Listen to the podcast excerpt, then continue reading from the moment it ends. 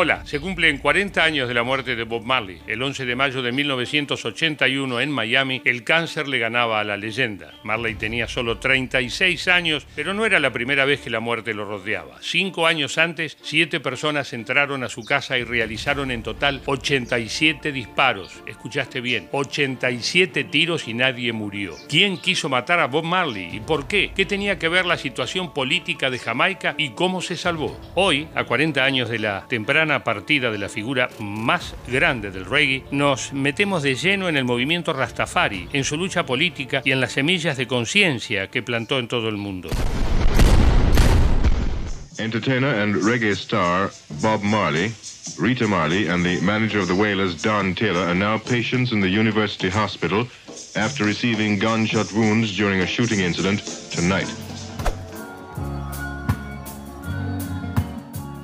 Robert Nesta Marley nació el 6 de febrero de 1945 en Nine Mile, un poblado a tres horas de Kingston, capital de Jamaica. Nunca fue aceptado por la familia de su padre, integrada por gente de clase alta de origen inglés que no quería a un niño mestizo. Esta huella lo iba a acompañar toda su vida. La lucha por el reconocimiento de las personas afrodescendientes sería una de sus grandes banderas. Bob Marley dejó sus vivencias personales y las de su pueblo estampadas en sus temas. Su música de protesta estaba lejos lejos de ser pasiva. Sus canciones fueron siempre un llamado a la toma de conciencia por parte de quienes estaban siendo oprimidos. Todo atravesado por el mensaje espiritual de la religión Rastafari que él iba a expander por todo el mundo.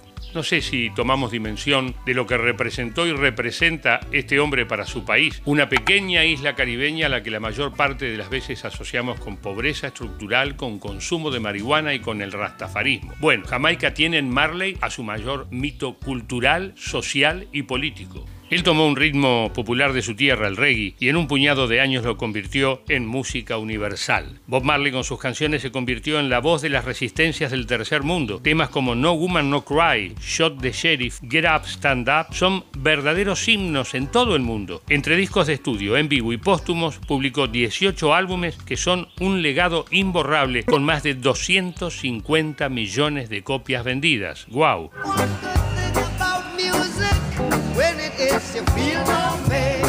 El Rastafari es un movimiento espiritual surgido en los años 30 en los barrios marginales de Kingston, capital de Jamaica, y en algunos sectores rurales cercanos. Es una mirada del mundo con influencias filosóficas y espirituales provenientes del hinduismo, la tradición judeo-cristiana y sobre todo con un enfoque afrocéntrico. El fin de un Rastafari es moverse por un camino recto y verdadero, siempre con bondad y hermandad. Gracias a Bob Marley, el movimiento superó ampliamente las fronteras de Jamaica. Hola querido Lalo, ¿cómo estás? Espero que bien. Acá te saluda Néstor, vocalista de los Non Palideces. La cultura Rastafari es conocida, es más conocida, empieza a ser más conocida y difundida a través de la música reggae, la cual los rastafaris no toman como música propia, sino el nayabing es la música propia de los rastafaris. Y a partir de la década de 70, a partir de la música reggae, es popularizado en todo el planeta Tierra la cultura y la religión rastafari. No todo rastafari es músico de reggae, ni el reggae tiene que ver con el rastafarismo, es muy amplio y diverso. Where were you hit? Me? Yes, sir. Went right through? But just skin No, I'm said lodge inside there. Yeah? Yeah. You never saw the gunman? Well, at that time, no. But you know who did it? Yeah, man. Were they caught? No, quote the police. Pero el mensaje social de Marley no le salió gratis, no. Y ya nos vamos metiendo en tema. La noche del 3 de diciembre de 1976, siete pistoleros se metieron en su casa. Mientras tres de los atacantes rodeaban el lugar, los demás iban a la cocina, donde estaba Bob con los integrantes de su mítica banda de Wailers. En el patio se cruzaron con Rita, la esposa de Bob. Uno de los tipos levantó un arma y le disparó a la cabeza. Después, los cargadores se vaciaron sobre los músicos. Las paredes se llenaron de gotas de sangre que pronto empezaron a formar charcos en el suelo. Uno de los pistoleros apuntó al pecho de Marley y apretó el gatillo. Esa noche se dispararon 87 balas, sí, pero nadie murió. ¿Cómo hizo Bob Marley para salvarse? ¿Y por qué alguien quería matarlo? Para responder a estas preguntas hay que entender cómo era la situación de Jamaica en 1976. Politics kind of getting hot. There were people saying that they heard that they were going to shoot up the concert. Marley ya era una estrella internacional y una especie de líder espiritual para todo el mundo. Las tensiones sociales del país, mientras tanto, estaban al borde de la explosión y la violencia gobernaba las calles. El primer ministro, Michael Manley, buscaba su reelección. Era un dirigente muy cercano a Fidel Castro. Había estado en Cuba un año antes. El rival del primer ministro era Edward Siga, a quien se vinculaba con la CIA. Ambos querían que Bob Marley hiciera campaña por ellos porque su influencia en la sociedad era inmensa immensa.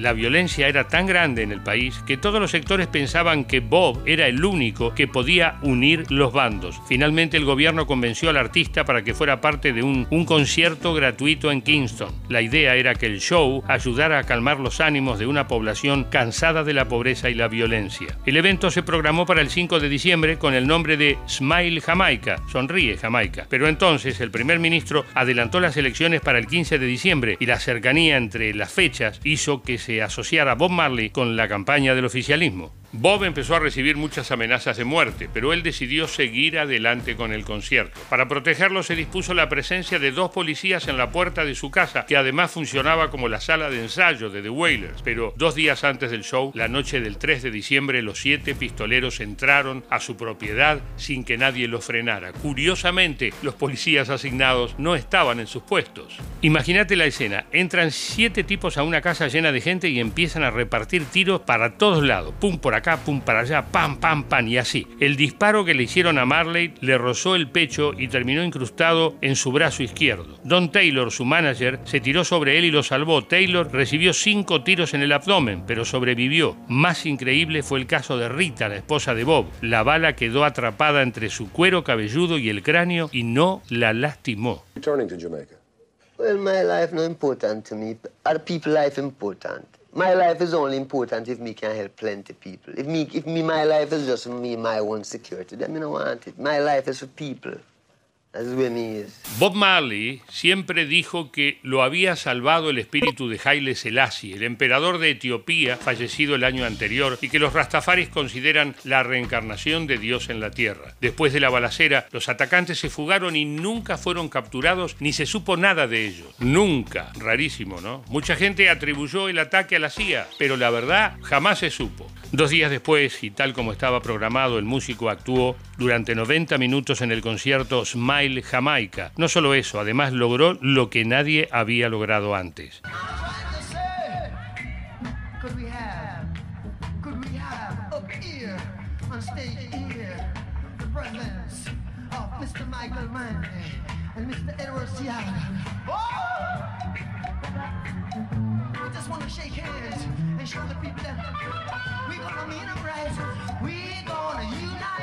Estaba sucediendo. Los dos candidatos a la presidencia se estaban dando la mano en público ungidos por Bob Marley. ¿Sabías que durante mucho tiempo se dijo que el fútbol lo mató a Bob Marley? Dame un ratito que te lo cuento.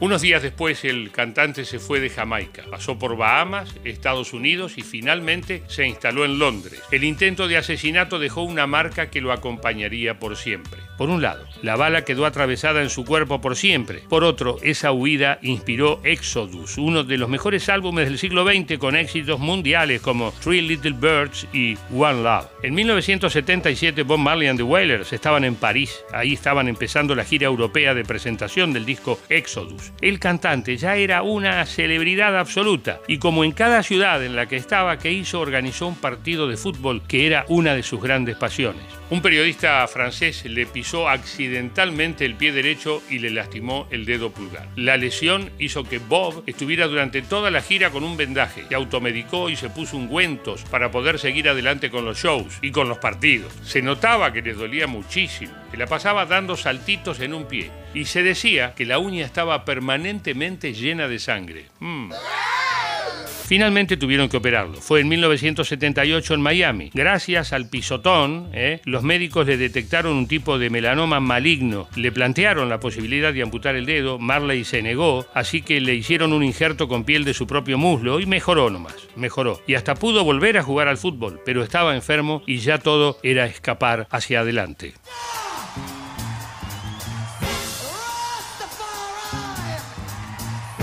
Como te contaba antes, durante mucho tiempo se creyó que aquel partido en París había matado a Bob Marley, pero sería incorrecto pensar eso. Más bien, habría que decir que gracias a esa patada en el pie, él pudo tener un tiempo más de vida. El 5 de octubre de 1980, Bob Marley visitaba Nueva York por primera vez en su vida. Tenía vendidos dos shows en el Madison Square Garden. El día 8 salió a correr por el Central Park y se cayó al suelo como si fuera una bolsa de papas. Cuando llegaron los médicos para atenderlo, le salía espuma por la boca. En el hospital le dijeron que el cáncer había avanzado hasta el cerebro, los pulmones, el hígado y el estómago. Iba a vivir otros siete meses. Según testimonios de sus músicos y sus amigos, cada vez que se sentía un poco mejor, salía a caminar y pateaba alguna pelota. El 11 de mayo, a los 36 años, murió en un hospital de Miami. Sus restos fueron llevados a Jamaica. Se cree que asistieron más de un millón de personas.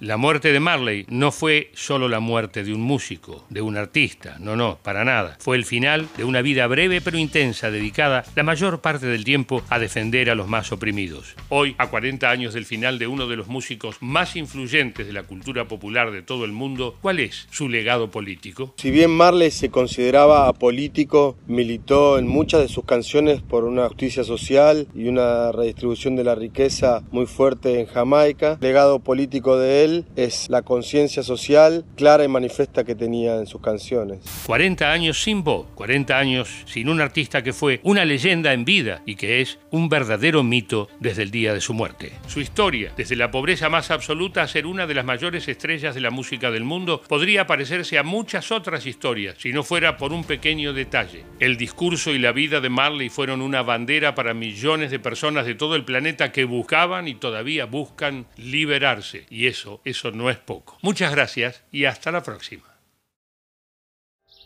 Y si te gustó el video, suscríbete a nuestro canal y activa la campanita así no te perdés ninguno de nuestros posteos.